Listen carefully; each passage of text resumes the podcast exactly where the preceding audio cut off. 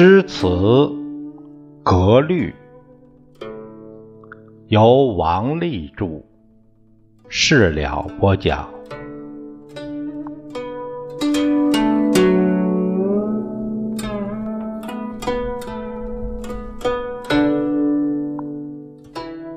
朋友们，我们上一节讲了年对儿，这节呢讲一讲孤平的笔记，再一个就是还有特定的一种平仄格式，这两呃这两个话题呢，我我们一并讲，一并一并在这一节里面讲一下。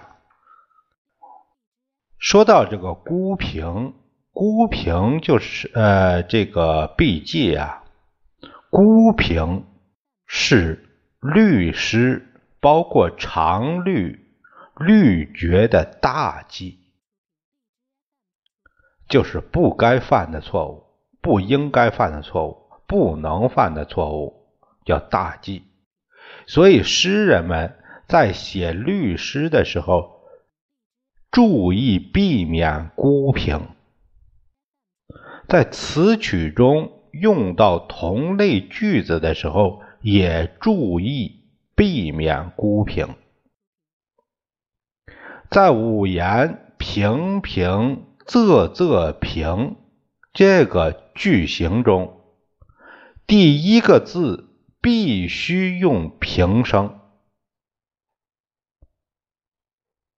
如果用了仄声字，就是犯了孤平，因为除了韵脚之外，只剩一个平声字了。七言是五言的扩展，所以在仄仄平平仄仄平这个句型中，第三字如果用了仄声。也叫犯孤平。呃，下面应该注意的是，犯孤平指的是平角的句子，仄角的句子，即使只有一个平声字，也不算犯孤平。啊，比如说李白的《宿》。武松山下寻老家，这个我宿武松下，我宿武松下啊，这个只算六句，不算孤平。这个六句啊，这个六啊。它本身的意思就是顽固、不驯服，就是拗拗就是犟啊，所以说它就是固执，是这个意思。所以说呢，它就叫这个句子呢，因为它特别，所以就叫拗句。它这里面又指的是啊。平平仄仄平这个格式，哎，你看，至于像孟浩然临洞庭湖上，张丞相八月湖水平，那也是一种拗句，不是孤平。这里边做了一个注释啊，在唐人的律诗中。绝对没有孤平的句子，像杜甫《秦州杂诗》第二十首：“善药能无父，应门幸有儿。”还有独坐第二首：“善药安垂老，应门是小童。”答应的应啊，在。唐宋时有平去两读，答应啊应答哎，所以这里呢，但这里是读平声，所以啊不犯孤平，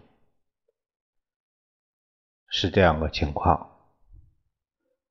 这里面就诗韵合璧里边征韵，哎，这个英字条有有所这个标注。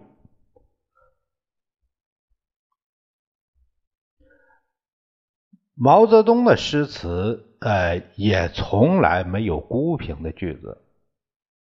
咱们看这个长征第二句的“千”字，啊，第六句的“桥”字，都是平声字，可可以为例证。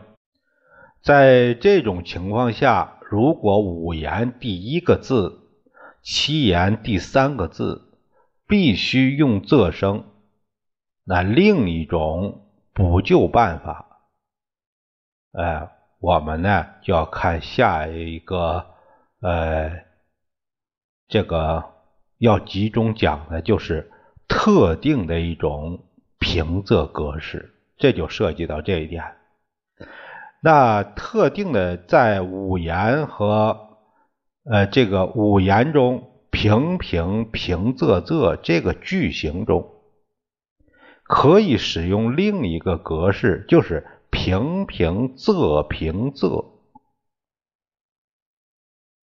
七言是五言的扩展，所以在七言里边，那就有了仄仄平平平仄仄。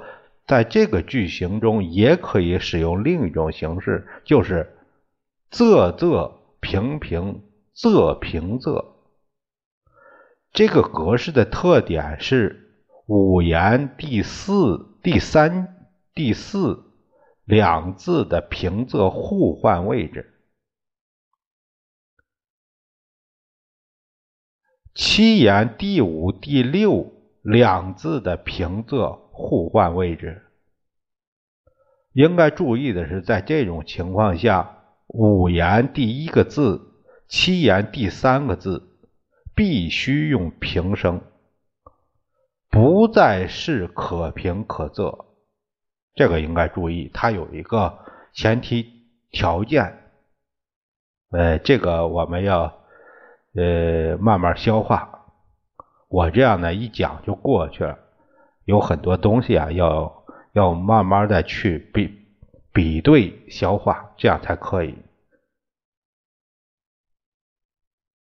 这种格式在唐宋的律诗中很常见，它和常规的诗句啊一样常见。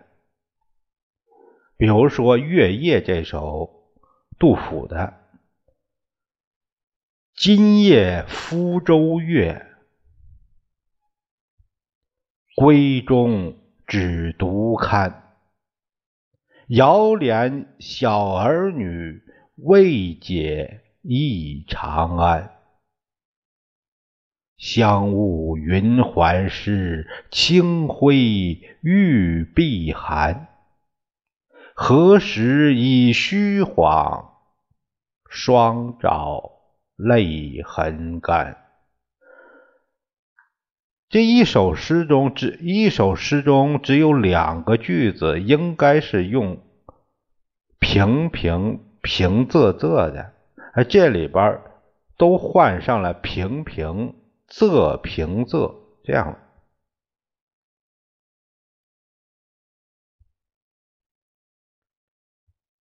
这种特定的平仄格式，习惯上常常用在第七句，比如说《渡荆门送别》，呃，李白的诗。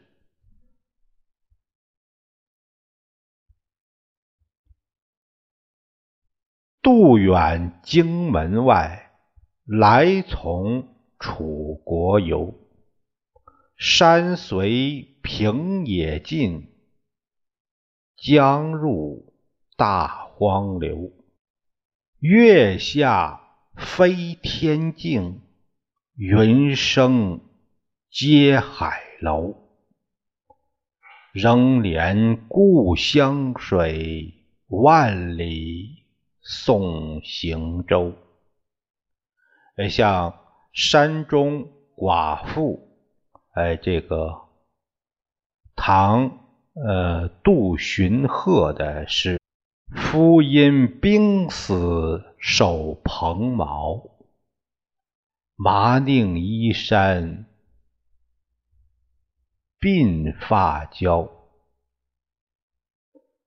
桑柘费来忧纳税，田园荒尽上征苗。十挑野菜和根煮？炫兮生柴待夜烧。认识深山更深处，也应无际必争遥。下面我们还是举一些这个呃毛泽东的诗来证明一下。啊，像宋瘟神，他有一个《宋瘟神》第二首其二，他是这样写的。春风杨柳万千条，六艺神中尽舜尧。红雨随心翻作浪，青山着意化为桥。天连五岭银锄落，地动三河铁臂摇。借问温君欲何往？只传明烛照天烧。还有这个答友人：九夷山上白云飞，弟子乘风下翠微。斑竹一枝千滴泪。红霞万朵百重衣，洞庭波涌连天雪，长岛人歌动地诗。我欲因之梦辽阔，芙蓉国里尽朝晖。这一节呢，我们就讲了一些呃一种平仄的呃比较特定的一种平仄格式，还有孤平的闭记。呃，这个下一节呢，我们啊就讲拗旧啊。呃，虽然我们这一节感觉着。讲的理论不多，但是呢，呃，应该说里面有很多，我们应该就是你要是直接听，呃，不用这个诗来比对、来研判的话，你甚至是说都不知道在讲的是什么。所以呢，要反复琢磨斟酌，才能有所收获。那我们今天呢，就。这一节就讲到这儿，下一节朋友们咱们再会。